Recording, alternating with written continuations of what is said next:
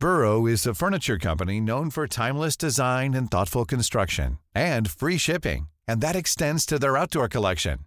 Their outdoor furniture is built to withstand the elements, featuring rust-proof stainless steel hardware, weather-ready teak, and quick-dry foam cushions.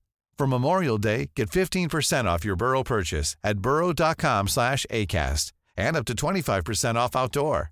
That's up to 25% off outdoor furniture at burrow.com ¿Es en serie? Oh my god. ¿Es en serie? ¿Es en serie? Okay, 3000 left turn, 110 direct direct, India. Bienvenidos al segundo episodio de Es en Serie, el podcast en donde se van a enterar de muchos datos que ni siquiera sabían que querían saber. Pero bueno, este es el lugar para la- todas las series, documentales, películas, todo lo que tenga que ver con la televisión en todas sus formas de consumo. Como siempre, aquí está a mi lado Rosy Palomeque. Hola, ¿qué tal Alexandra? Me da mucho gusto estar también en se- segunda entrega de este, de este podcast que, como bien dice Alexandra, todo lo que quieran saber de televisión aquí lo van a encontrar. Desde números, series que nadie ve y que ustedes pueden ver por primera vez y pueden llegar con sus amigos a presumirles, miren, esta serie te interesa y por qué, ¿no? Exacto. Es, es- es que esto les puede servir como una gran guía a todos esos amantes de la televisión. Saquen donde tengan que anotar su celular, su libretita, porque damos muchas series interesantes. Algunas las criticamos, pero bueno, eh, aquí se habla de, de- no nada más de series, se llama Es en serie, pero no nada más hablan de series. Se hablan también de documentales, de todo lo que tenga que ver con la televisión. Así es, y este segundo episodio pues lo vamos a dedicar a un tema que siempre está en boga, ¿verdad, Ale? Y por ser el segundo episodio, va muy ad hoc con las segundas temporadas. Las segundas temporadas, pero ¿qué queremos decir con esto específicamente? ¿Qué pasa cuando una serie gusta tanto, tiene tantos fans y de repente todo el mundo dice, ya terminó, estuvo padrísima, me encantó los personajes, el desarrollo de la historia, me, me sorprendieron, eh, ¿no? Pero de repente vienen los productores y dicen, va a haber una segunda temporada. ¿Y qué sucede, Ale? Aquí es una pregunta para los fans. ¿Qué preferirían? ¿Ver solo una temporada, de, por ejemplo, de The Handmaid's Tale, que es una serie maravillosa, o una temporada de Big Little Lies, solo una?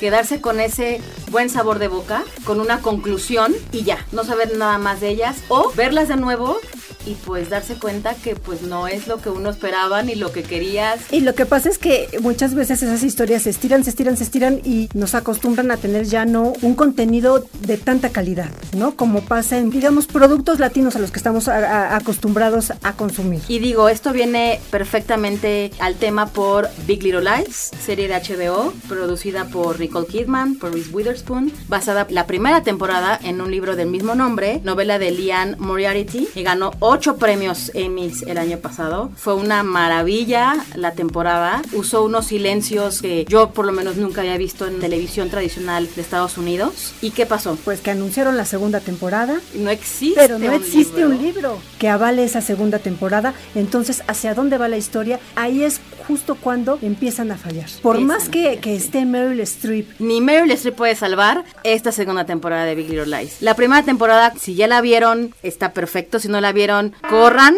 Spoiler alert, voy a decir un poquito de la primera temporada. La trama es un grupo de mujeres de Monterrey, de, de California, de clase económica muy alta. Trata de sus vidas. Nicole Kidman es una mujer abusada eh, físicamente y, y psicológicamente. Reese Witherspoon eh, tiene un matrimonio muy bueno, pero es una persona controladora. Son cuatro personajes. Laura Dern está impresionante. Para mí fue su gran regreso de Laura Dern. Es mi personaje favorito. Es, y fue un gran año para ella. Y bueno, trata de esa vida de estas mujeres con un secreto que ellas no saben, que comparten, una violación de por medio y un secreto que solo se ve al final. Estás viendo y dices, faltan ocho minutos, ¿qué va a pasar? Y bueno, es un final impresionante, cierra por completo la temporada. Sí te avientan ahí un poquito que puede haber una, una segunda temporada, pero si no hay una segunda temporada, no hubiera pasado nada. Se cierra la historia y se cierra de la historia de una manera magistral. El secreto que ellas comparten, todas se dan cuenta que lo empiezan a compartir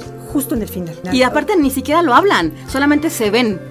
A los ojos. Es una serie muy bien dirigida, hecha de mujeres para mujeres. Yo creo que es, es una, una serie que, que no se deben perder. Vean la primera temporada y si no quieren ver más, ya no vean la segunda. Su vida puede seguir y no va a pasar nada si no ven la segunda temporada.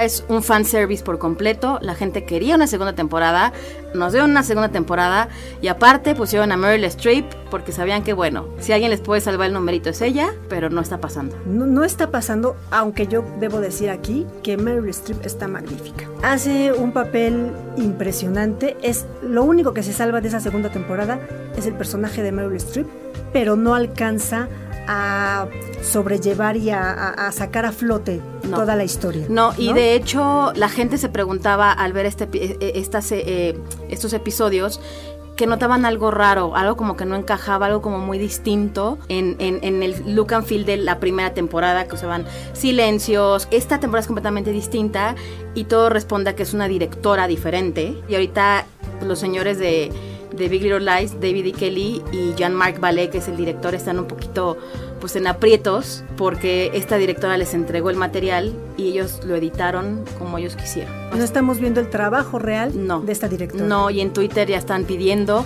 ver el trabajo de esta directora, que no es justo. My son is dead, and I want answers. I gave you answers. Yes, but you left some things out, didn't you? You were planning to leave him. And you learned of his infidelity just 10 seconds before he died. Muchos más ejemplos, ¿no? Hay muchos más ejemplos. El más reciente para mí es The Handmaid's Tale, que también no existe un segundo libro. Y vaya, se sacaron de la manga toda esta historia. Está bien actuada, digo, es una, una serie que no puede ser mala. Yo creo que hay peores, sí sé peores, pero no está haciendo lo que fue la primera. No, Y se repite el, el- el mismo formato, ¿no, Ale? O sea, e- es una serie basada en un libro, lo desarrollan en la primera temporada, es un exitazo porque también arrasó con los Emmys. Correcto. Fue un exitazo y quieren hacer una segunda temporada que ya no viene al caso. que ya no viene el caso. O sea, estirar y estirar y estirar las historias pensando que la gente se la va a volver a comprar. Exacto. Y también otra que me da mucha risa de- al, al estar yo investigando y todo, pensé que yo era una de las únicas que pensaba esto, pero por ejemplo, True Detective, una gran primera temporada y la segunda, de hecho si tú googleas está rankeada como en la peor segunda temporada. I live among you, well to leave my life behind. I dug some grave. Lo que hace Ryan Murphy con sus American Horror Story. E- Es una fórmula que les ha funcionado muchísimo, ¿no? Porque con American Horror History, ajá. cada temporada va directo a un tema y ya los fans están esperando ahora qué tema van a Exacto, a- a y para los y para los muy clavados, una tiene que ver con la otra de manera muy sutil. Si tú ves una, ves la 3, ves la 4, ves la 6 o ves la primera, no tiene nada que ver una con la otra. No es una continuación de los personajes y no se desgasta la historia, ¿no? Pero yo quiero traer a colación una, una serie que ahorita, pues ahorita todo el mundo va a hablar de ella y es La Casa de Papel. Hemos conseguido escapar, pero ahora viene lo más difícil. Mantenerse vivo. ¿Qué Madre pasa con mía. La Casa de Papel? Tú dime qué pasa con la casa de papel. Yo- Es muy entretenida, pero ahí yo creo que sí ya las series españolas de hecho abusan un poquito. Les da un poco lo latino para extender y extender las historias. Sí, lo Exacto. entiendo. Con La Casa de Papel, pues la respuesta nos las dan nada más y nada menos que los productores, porque tardaron dos meses en contestarle a Netflix y decirle, está bien, vamos a hacer la nueva temporada que nos están pidiendo. Pero tardaron dos meses En en decidir. decidir. Fue una historia que es muy importante La Casa de Papel, ¿por qué? Porque es la, la primera serie en español que arrasó en el mundo a través de, de la plataforma Netflix, ¿no? Es la, la serie en español más vista en Es la todo sí, el en mundo. todo el mundo, de, con más ¿no? idiomas. et- Sí, sí, sí, claro. ¿De qué trata la Casa de Papel? La Casa de Papel es un grupo de ladrones que se unen con meses de anticipación para planear perfectamente un robo al Banco de España. A la ¿no? Casa de Moneda. A la Casa de Moneda. A partir de ahí dan muchos giros que atraparon a la gente de una manera impresionante y todo se desarrolla dentro del banco. Sí, ¿no? yo, yo tengo muchos problemas con los personajes. El personaje del detective me parece de los peores que he visto. Pero bueno, es muy entretenida. tan entretenida que logró lo impensable. La tercera temporada va a tratar de que, spoiler alert, Quien no ha visto, Quien no ha visto la, las denos otras dos 10 temporadas, segundos. Sí, adelántenle o algo así por el estilo. Quienes vieron las temporadas saben que la casa de papel termina con que pues, los ladrones se salen con la suya. Se logran escapar y se van millonarios. ¿Qué pasa con ese destino? ¿A dónde van? Es lo que nos tienen que contar ahora. Los vamos a ver dónde están y uno de ellos es Atrapado. atrapado. Y a partir de ahí se vuelven a reunir y quieren salvar a su amigo. Y la detective, que es la mejor detective de España, Ya está de parte de los ya está ladrones. de parte de los O sea, ladrones. ¿qué pasa Yo ahí? nunca entendí por qué era la mejor detective de España, eso era un ridículo, pero bueno. ¿Qué sí. va a pasar? ¿Tú no la vas a ver? Sí, sí, la voy a ver. Cuando la veo me quejo y digo, ay por Dios, esto es ridículo, pero la veo porque es adictiva. Entonces vamos a ver si esta cumple o no cumple eso. Digo, esto no es spoiler, ya se sabe, va a haber una cuarta temporada. Y esperemos que ahí quede. Híjole. Esperemos que ahí quede por el bien, Esperemos por el bien de la serie y por el bien de los fans que también ya, ya, ya con una quinta temporada se ¿Y qué más pueden robar? De verdad, ¿qué más pueden sí, robar? no, ya. no, no. ¿Cuánto más cuánto dinero necesitan ya? No, ya, ya. por Dios, ya, Cuatro- párenle. sí, ya, adiós. ¿No? Sí, yo, yo digo que hay series que sí se prestan a varias temporadas, hay series que no, y que pues vaya, que adopten esos formatos europeos que son ocho episodios, son ocho episodios, disfrutemos del éxito y se acabó y la siguiente, ¿no? Pero nosotros ya dijimos mucho, yo creo que hay que invitar a la gente a que nos digan qué piensan ustedes. ¿Les gustan las segundas temporadas? ¿No les gustan las segundas? ¿Cuál es las su- segundas temporadas forzadas. ¿Cuál es su, su, su segunda temporada favorita o cuál desearían jamás haber visto? Que les Claro, arruinaron que la les- primera. Ah, ah, opinen. Eh, mi Twitter es Alexandra Bretón. El mío es. R. Palomeque. Entonces ahí opinen, por favor. Estaremos esperando esas opiniones de ¿Es en serie? ¡Por allí, por allí! ¡Al piso! Me llamo Tokio. Busco mi transportador. What do you dream for? That less people have to say goodbye too soon to people they love. Seguimos en Es en serie y esta voz grave I don't have many secrets. I'm que acabamos de escuchar pertenece a Elizabeth Holmes, un personaje que pasará a la historia por la infamia, por todo lo que hizo que es impresionante. ¿Quién es Elizabeth Holmes? Yo no conozco mucho de ella, sé nada más que hizo un gran fraude médico, pero cuéntanos más quién es ella. Mira, a mí siempre me han gustado las historias de situaciones fraudulentas. Digo, ¿quién, quién olvidar este documental de Fire Festival, no? De, de este personaje Billy McFarland. Pero esta mujer es peor que él. De 19, 20 años conquistó a Silicon Valley vendiendo una idea de que con un aparatito del tamaño menos de un iPhone, pequeñito, que se llamaba Edison, con una gota de tu sangre te podía diagnosticar, te podía arrojar los estudios que tú quisieras, los análisis que tú quisieras. O sea, todos. Cosa que pues es imposible. A mí lo que me llama mucho la atención es cómo logró a ese punto de convencer a tanta gente de que eso podía ser posible. Es impresionante. Estamos hablando de Elizabeth Holmes porque HBO tiene un documental que se llama The Inventor. En español le pusieron Desangrando a Silicon Valley.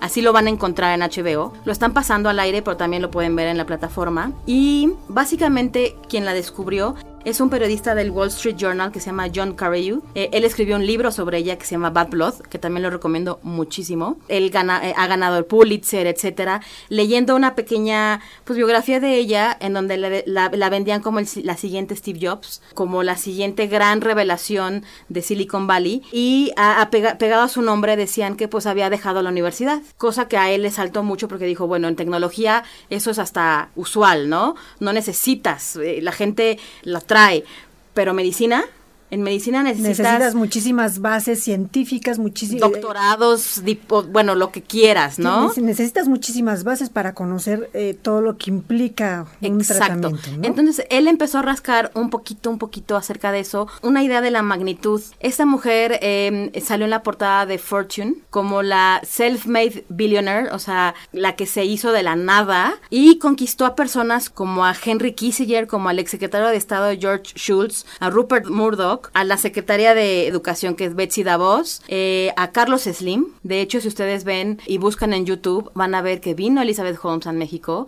eh, que estuvo en la fundación eh, de Carlos Slim y que aparte en el libro hay un- una parte en donde te mencionan que esta mujer junto a su entonces novio que era su CFO, un árabe medio mafioso, le querían vender al Seguro Social esta prueba y estaban en, el, en, en 20 de noviembre en el hospital trabajando y vinieron a- a trabajar unos meses porque querían venderlo y bueno, le vieron la cara muchísima gente, robó millones, pero aparte ella es un personaje impresionante porque se vestía de negro completamente con cuello de tortuga, digo, ¿a quién le imitaba?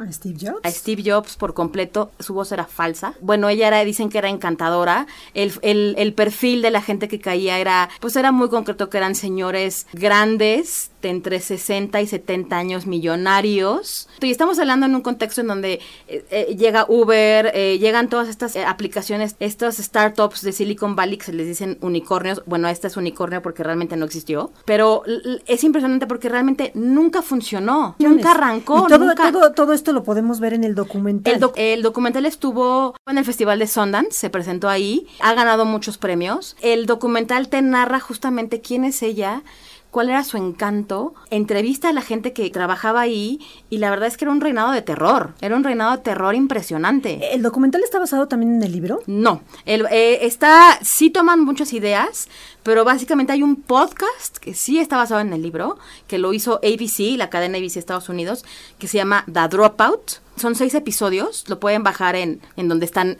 escuchando nuestro podcast. Está en inglés, no, no está la versión en español. Y ese sí está muy basado y retoman todo lo del libro. Digo, obviamente todo retoman el libro porque realmente él fue Oh, ¿no? la que destapó. destapó todos, todas sus mentiras. Exacto, y la verdad es que pensarías que es una que te están inventando. Fueron más de 800 millones de dólares lo que se robó y ahora está esperando eh, juicio. Se casó ahorita con un chico menor que ella, eh, un heredero hotelero. Vive en San Francisco, muy quitada de la pena y está esperando fecha para su juicio. Y dicen que, pues, 20 O sea años. que ella, ella, mínimo. sigue, ella sigue engañando incautos. Ella sigue engañando incautos. Pero todo el desarrollo de cómo es que logró eh, birlar casi 800 millones de, De dólares, dólares. a millonarios eh, de más de 60 años, pues lo podemos ver en este documental que se puede ver por HBO. Por ¿no? HBO, The Inventor, la verdad, Digamos que es la recomendación de la semana. La recomendación es The Inventor, que ahí realmente estamos recomendando tres cosas, que es The Inventor, el libro que se llama Bad Blood y el podcast que se llama The Dropout. No se lo pueden perder, es un personaje enigmático, toda ella es enigmática. Y bueno, opinen también qué les pareció. Y pues así hay personas que andan por la vida engañando gente y Ay. que se salen con la suya. Además de que eh, van engañando gente, ¿con qué seguridad lo hacen, no? O sea, muchas veces, ¿cuántas personas que no tienen los conocimientos, esa falta de seguridad, esa timidez, a veces esa retracción que tienen, no les permite desarrollarse y de repente, ¡pum!, sale, al- sale alguien que no tiene ni los conocimientos, simplemente tiene mucha seguridad, Carisma. carisma e inteligencia, pero mal utilizada. ¿no? Claro. Y logran hacer un gran fraude. un muy gran fraude. También se me olvidó comentarles que su historia también va a ser llevada a la pantalla grande. ¿Por quién? Jennifer Lawrence va a ser, eh, la va a interpretar, es igualita. Realmente eh, No lo va hay, a hacer- no hay nadie mejor. No hay nadie mejor. Y Kate McKinnon va a ser ella en una serie de Hulu. O sea, se hacen dos cosas de ella. Dos cosas, o sea, la ya- serie de Hulu y la película. O sea, Pues es un gran las- personaje. Primero vemos el documental y esperamos con ansias la serie y la película, ¿no? Que yo creo que será hasta 2021 o 2020. 2021, yo creo que sí. I came back. It's been eight years now. What are the chances of finding him alive? There's nothing else there. No proof, no evidence. You need to stop this. You need to go home. Y hablando de asesinatos que casi no nos gusta estas tramas, Prime tiene The Missing, que es también una serie que nadie habla de ella, no la promocionan, pero es una serie maravillosa y aparte aquí lo bueno es que están las dos temporadas. ¿De, de qué trata? La primera trata de una pareja con un pequeño que están haciendo un viaje en carretera de, de Inglaterra a Francia y de repente el niño se pierde.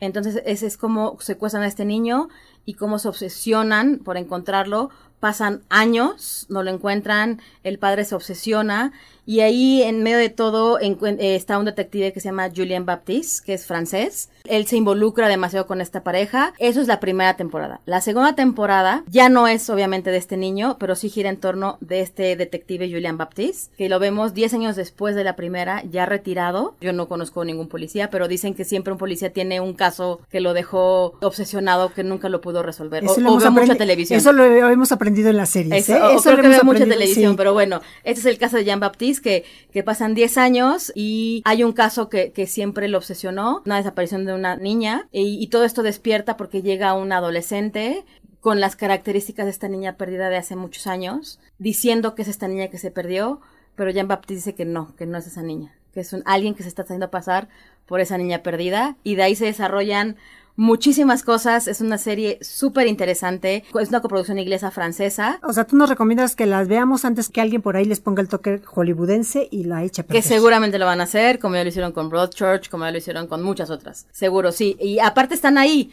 Está, la primera y la segunda están en Prime. Do you know the name Alice Webster? The British girl. She was abducted in 2003. I can't stay here. Ya para finalizar, que creo que ya hemos puesto demasiadas series, vamos a hablar de Deep Water, que está en una plataforma que también no se le ha hecho mucho ruido, que se llama Acorn TV. Eh, cuesta 96 pesos, la puedes bajar igual en tu celular, en cual, es como Netflix, y es una plataforma de contenido 100% inglés. Eh, ahí hay producción de BBC. Y esta serie es australiana, son cuatro episodios. Y la protagoniza Jael Stone. Jael Stone es una mujer que seguro conocen por Orange is the New Black, por su personaje de Lorna Morello, que es esta mujer que es como de descendencia italiana y como así como muy ruda ella. Y bueno, que está como medio loquita. Y es una serie que está inspirada en crímenes de odio gay en Sydney en los 80s y los 90. Eh, mataban en la, en la playa de, de Bondi, que es como muy famosa en Sydney. Mataban a hombres. Eh, son dos detectives que se dedican a resolver es- estos crímenes. Son o sea, está basado en la vida real. Está basada en un hecho real, en, en este hecho de, de estos crímenes de odio. Lo ocupaban como rituales esos asesinatos. Y son estos dos personajes que se involucran demasiado porque nadie les hacía caso. Pensaban que eran asesinatos completamente, no, que no tenían nada que ver entre ellos. Y bueno, es, es, es un caso real de Australia, es una gran serie. Y bueno, así para que vean, pueden probar un mes gratis la plataforma también. La ven y si no les gusta, pues ya. Pues adiós. Adiós, pero vean Acorn, vean Deepwater. Your brother, you think he was murdered? Someone has to be held responsible for this. Pues me dio mucho gusto, Ale, en esta, en este segundo episodio de Es en Serie. de Es en serie, ahora hablamos de, de, de un documental, hablamos de las segundas partes. Aquí sí son buenas las segundas partes, las terceras y las que siguen. Así es, y así es que los esperamos en el próximo episodio de Es en Serie. Si tienes alguna sugerencia, queja o comentario, puedes enviarlo a podcast.om.com.mx.